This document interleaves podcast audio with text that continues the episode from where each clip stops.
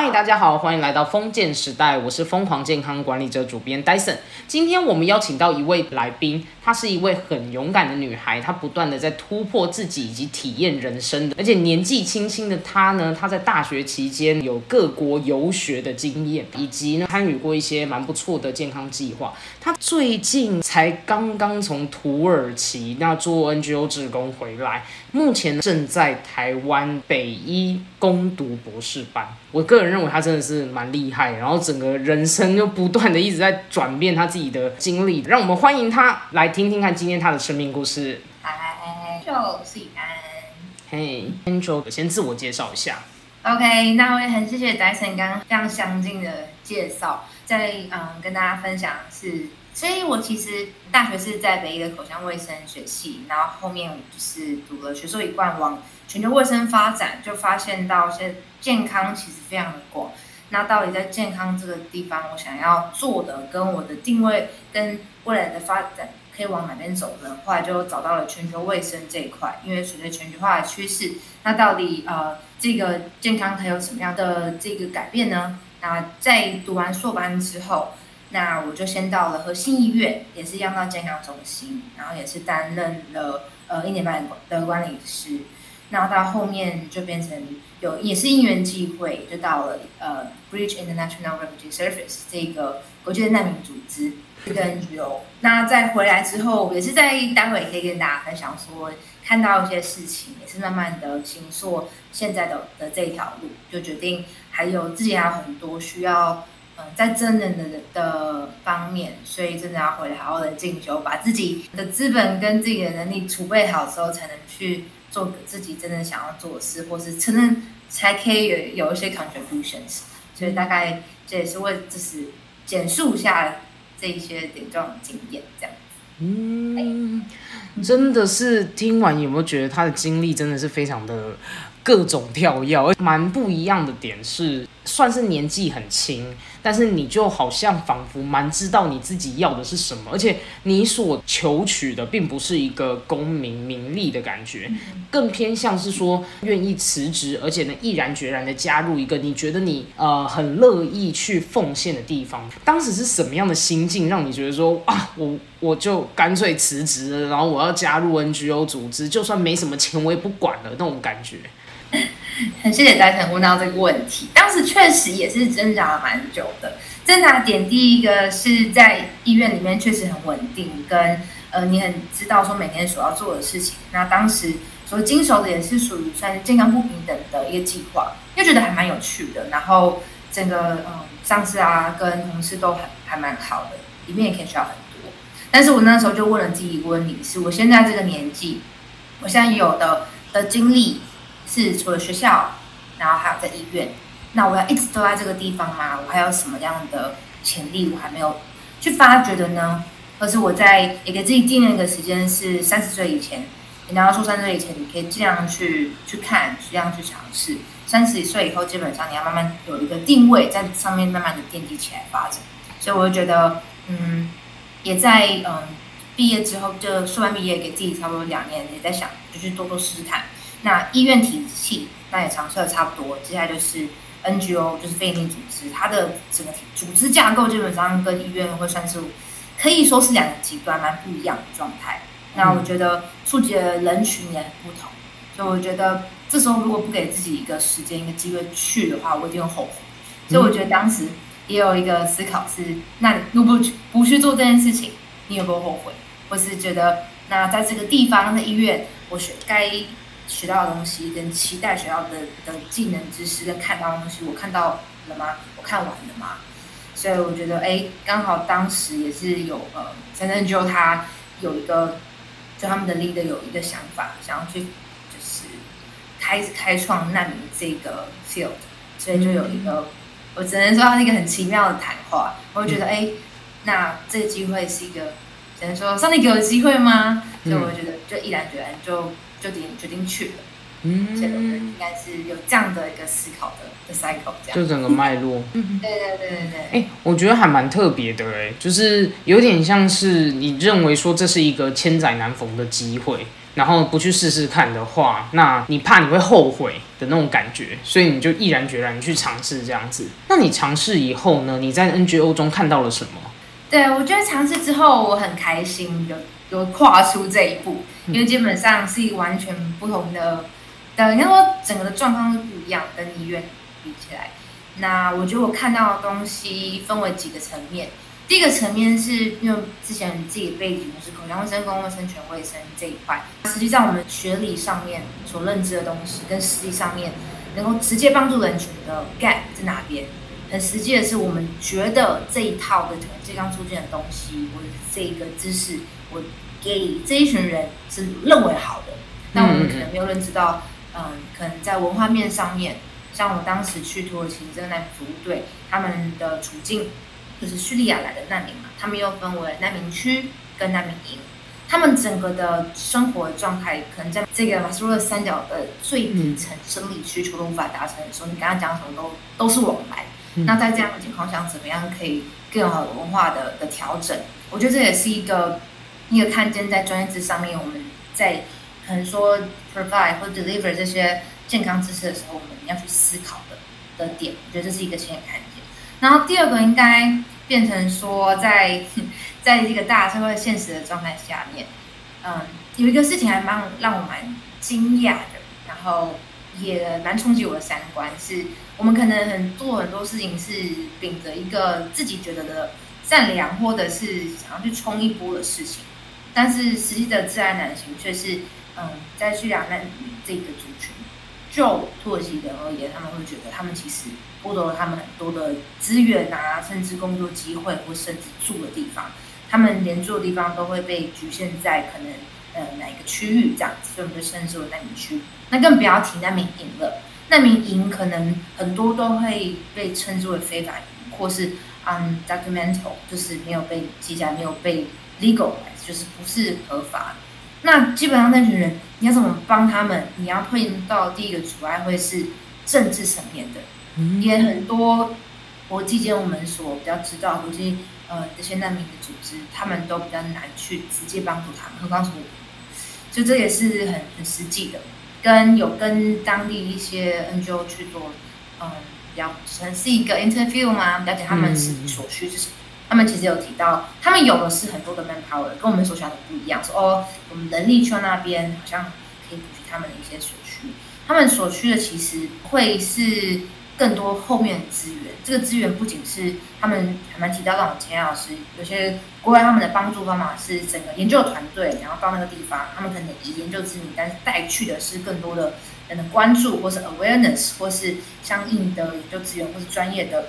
能力帮他们去做同整、统合跟呃训练这样子，就觉得哦，这也对我而言也是一个新的看点。觉得回到刚刚戴森也一直有讲到的点是，那整个这一路来，可能看似跳跃到很多的的不同的地方跟位置，但是一直在一个主轴上面，是我一直在找那个自己很有热情去做事情，而且可以跟我的专业。嗯，可以有相就是相辅相成，而且这个热情是可以称之为是我觉得很有负担，对于这个人群跟一直做的很开心的事情，跟我觉得嗯，跟我又看到一句话是，我觉得上帝嗯把我给我的命停在那个地方，这样，所以我觉得哦，这也是第二个看到实际面相跟让我更清楚，我觉得破有点破除之前理想的理想有点太理想化的思思维嘛，嗯，然后第三个应该就变成是嗯。呃，回到刚刚第二个吧，等于说，那看到这些面相，实际面相、专业面相，然后或者是那回到我们自己而言，就会好好的思考说，那到底我可以做什么，跟我还缺乏什么？所以这也是我从 N 就就是这个我回来之后，才就是决定攻读博士的一个原因吧。所以我觉得看到这三个面相，对我自己而言，算是 蛮真的很有得长这样子。嗯，我从你的。哦，刚刚所分享的角度，我可以听到的一个还蛮重要的概念是，你从进入到 NG 后之后，你真的找到了你真正热情想要去做的事情。你可以跟我分享，那你具体这一件事情是想要发扬什么？你想要做的是什么？好，我觉得，嗯，再具体一点说，我当时去 N 呃在 NG 担任跟负责的项目是。嗯，因为本身是口腔卫生的背景，所以我可能教授一些健康的课程，不论是小孩就是 teenagers 的年龄啊，或是就是妇女等等，然后跟他们说他们不同口腔疾病可以怎么样预防，或是可以舒缓这样。所以我觉得我真的想做的事情是，第一个是当然这些专业知识的给予，或是可以去思考怎么样去整合我可以触及到的，或者是同样对这个议题的这些有新的人的这些资源可以。用最合适的方式带给他们，然后可以让更多的人一起来关注这些看似被遗忘的人群。所以我觉得这个会是我嗯一直很想要去做的事情。那相继而言，就是呃所具备的能力，或是我要能够筹组，或是虽然看起来很大这些这些资源，那当然就是一步步慢慢来。所以我希望的是每个人都在寻找生命的意义或者价值。你是有时候嗯就在思考是那你。生命可以发挥的影响力是什么？所以我觉得现在可能看到的是，嗯，可能现在看比较远的是这群在土耳其的难民，来自不同地方，大大中是来自叙利亚，然后或是嗯到我们身旁的，可能有现在有越来越多的移民等等，会不会是我下一个嗯关注的的人群？我觉得目前是有往这个方向走。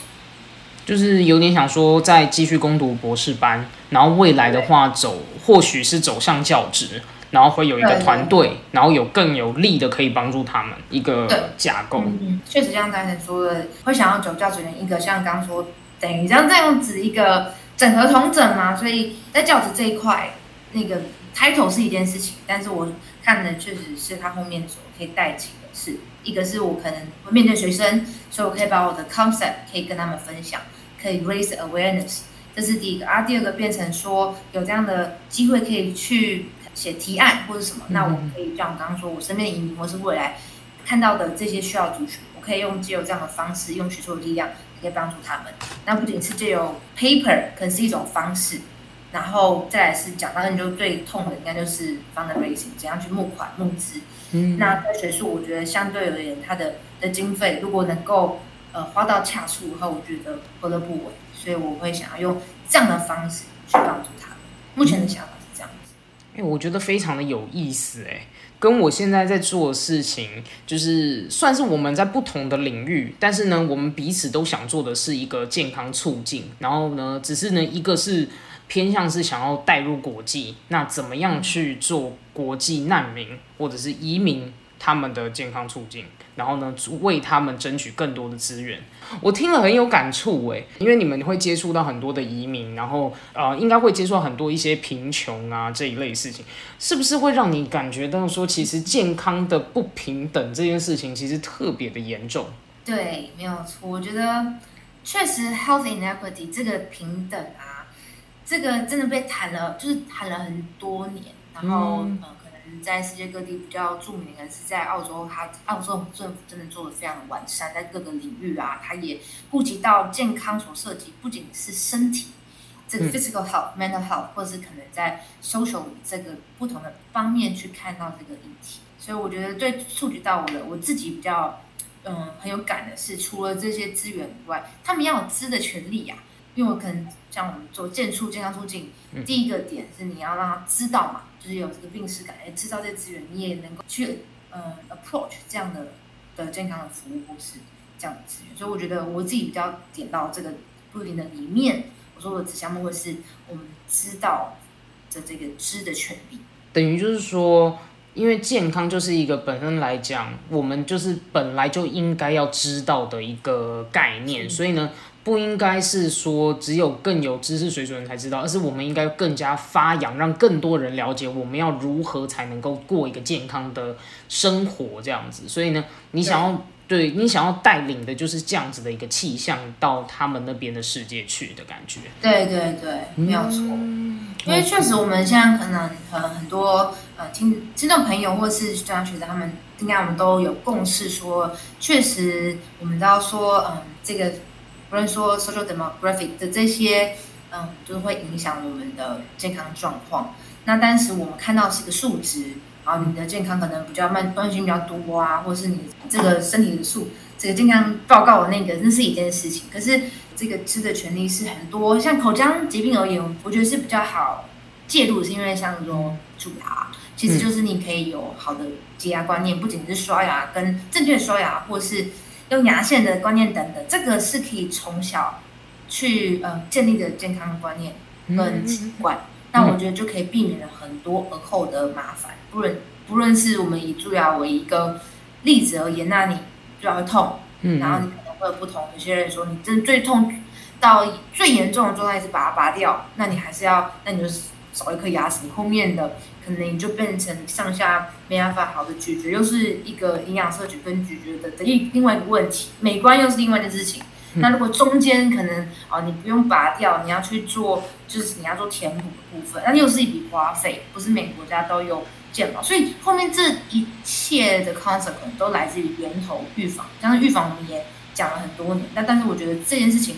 特别有感的是，我这次去红兔金那边跟他们分享说，甚至他们妇女的这个年龄层三四十岁，他们其实原本在学校也是。药师啊，律师等等的，我们可能说，嗯，中高的健康社经地位，但他们其实对于这样的健康观念，也是应该说他们很愿意跟很想要更多的了解，因为他们说其实比较少被提及，或是孩子们他们说哈，我们没有所谓的健康课，所以有时候想哇，台湾真的是其实有时候真的很幸福，所以我听到就很惊讶，说哈，竟然没有就是这样的。算是一个福利，或者是政策，或者是如何去推动这一类型的健康知识，在他们那边其实是相对很缺乏的。对，这个是真的是，这就是知的权利啊，我觉得这是一个权利，对吗？第三说 health for all，没错，每每个人都是全民皆健康，可是重点是怎么个健康法，跟这个我觉得我自己比较被戳到的是知的权利，嗯很希望大家都可以知道，从最简单的方式去做很好的预防。嗯，你从加入了 NGO 之后，然后因为你看到了他们对于知的缺乏，然后所以这才带动了你，是这个念头让你真的迸发出你内在的热情，觉得说啊，这就是我想要做的有意义的事情的感觉吗？对耶，我觉得会是真的像戴晨说的那个眼神跟那种感觉，是不仅是只是给，不是一种所谓呃单向好。什么哦？我给你这个知识，不是，而是那种互的那个互动，他跟你分享他哪边的不舒服，可能像当他们可能不知道是不是他的生活的压力也很大，那他们其实蛮多人有颞颌关节的的的问题，然后是咬合不整啊等等，就是有一些因为压力猝死的状况，以肌肉紧绷，那他们这过程就是这样没有错，听到他们的分享，跟好像给他们一些回。回复其实也是一个关心的过程，所以我觉得只是用一个健康的切入点跟他们有更深入，我觉得是一个生命的交流。所以我觉得更深一层是看到这件事情，因为人就是一个跟物体不一样，他有感情啊。那我们看到的健康、心理健康、身体健康环环相扣，所以我觉得我想做一个东的更有热情的，不仅是呃冰冷冷的知识，更多是可以怎么样。真的是可以造福人吗？或是人很有感的，可以帮助他们做他们真的需要的事情。但我还是在这路上，可以更要需要更精确的，跟找到更更好、更 precise 的方法。天哪，哎，你跟我一模一样，你完全就是一个理想主义者。因为我自己也，嗯，OK，那我我先再问你一题，就是。你在这样子的工作经历里面，你会发现你其实也拿不到太多的薪水，你其实也没有什么钱，但是你用的是满腔的热血。你要这一段经验，你要怎么突破，或者是你觉得这些也钱对你来说，你觉得也没有什么关系？我觉得这部分，我觉得可以很很真实的分享，会不会有挣扎？会，毕竟我现在好，我现在二十六左右，哎，每个人都会不同阶段。的的规划，我觉得当时其实会有点觉得很可惜，说因为 NGO 的发展在台湾并没有很像国外这么样的成熟，应该说不是每一个，但是说小型的居多，但大型的当然也很多。我们讲一店呐、创始都发展很不错，可是不是每个小型的整个的配套措施还没有这么的的完善，这样就那时候的了解啊，可能现在有些 update 这样，所以我觉得会不会在一会？可是我就在思考每个阶段我给自己的目标会是什么。所以就三十岁以前，我觉得我需要去 identify 那一个那个热情点，跟我需要的是经验。我现在嗯需要出去闯一闯，要不然读的只是读的，那是经验不足的时候，你讲的其实是一个。所以我觉得对我而言，在这个时期的 priority，第一个可能会是我需要被磨操练、被磨练，不被磨练。这经验就是胜于很多的事情这样。那当然很实际的说，那会如果说未来的下下一个阶段，我可能就变成说，那我要去考量的是，如果我真的要哦，我要成家，我要自己的稳定的状况，那当然我就这个我觉得没有什么好避讳，就是我会去考量，那配配比会变是比较高，是我可不可以足以应付我现在的生活。但是你还是会依照着要如何去实践理想的，然后并且实践理想的部分之余呢，还是把这个加固好，有点像这个感觉。但你会去权衡这些就是比重，然后慢慢的就是把这些彼此都建立起来。因为我感觉你从中其实已经有在布局了嘛，就像是你已经加入博士班，然后研读，然后最后最终你会慢慢的把自己建构一个架构出来。我觉得这也是一个。嗯，算是一个不同于其他人的一段经历吧，慢慢的去累积这些东西，这个让我很有共鸣，因为就是我自己就是一个一直为了自己的梦想，然后一直不停的就是，哎，我这个地方 try，这个地方是我想要的是什么东西，然后直到后来我找到健康促进，然后现在依旧身无分文，但是我的感觉是。啊，你有两个 就是可爱宝，那是 两个很对，让人很累的可爱的宝，对。但是就是你知道吗？就会觉得说，其实很想要去做那个很有热情、很有意义的事情，就是有点像是金钱，它或许是一个附加价值，但是我更想要去推崇什么某一个我们认知上面觉得很有意义的事情。这个是比较想要去追求的部分，是真的。我也蛮想回应刚刚男神分享这件事情，就是这个布局这件事情，我觉得也是从我大学，我那时候也是还蛮奇葩，我很喜欢听一些演讲啊、猜超啊等等的。我忘记是怎样，反正我就 自己就有在思考一个倒三角形的一个布局跟跟思考方式，变成嗯，我觉得每个阶段都要留给一点一点时间给自己可以沉淀一下。那这个倒三角的意思是说，可能从大一开始就会呃开始想说读可能卫生，那未来可能发展性有哪一些可能把可以全部都列出来，然后不同的领域啊，不同的人可以多去谈，多去闯。那这个是很广的，但是在这个嗯这个阶段大一的时候，那就慢慢的 never down，到慢慢的第二层、第三，然后到大四，甚至到后面未来就是慢慢往那个方向去走的时候。那这个时候所奠基的，跟你所排除的，用删除法的感觉也是，然后慢慢的知道自己真正要的跟适合跟那个优先次序，我觉得也是是是蛮重要，去好好沉淀，好好问自己喜欢的跟在行的。天哪，哎。哇，我觉得你超赞的，就是虽然我们之前聊天就有聊过，但是他今天把倒三角理论讲的更有趣，就是我们他为了寻找他自己的人生目标跟方向，他是用一个倒三角理论来思考他要怎么样去布局他的人生呢？嘿，你可以再跟我们再再就是讲一下当初这个倒三角的感觉跟灵感，或者是一个具体的故事来呈现，就是。这个倒三角的概念什么？而且刚好啊，我们现在有没有正值毕业季？所以呢，很多人就是也不一定很确定自己未来要去哪里，好，或者是找到工作也不确定，说哈，我未来就是要在这样子的地方卖命吗？或者是哎，这是不是真的就是我要的人生？那我就很想要问，像你这样，这各种的经历都很丰富的，又创出像这样倒三角理论概念，就是这究竟是？怎么诞生的？对，然后怎么样让你真的觉得获得这样子的有趣、热情的感觉？我觉得，我觉得很需要，嗯，一个一些知心的好朋友。嗯，然后我觉得还有不要害怕向上交流，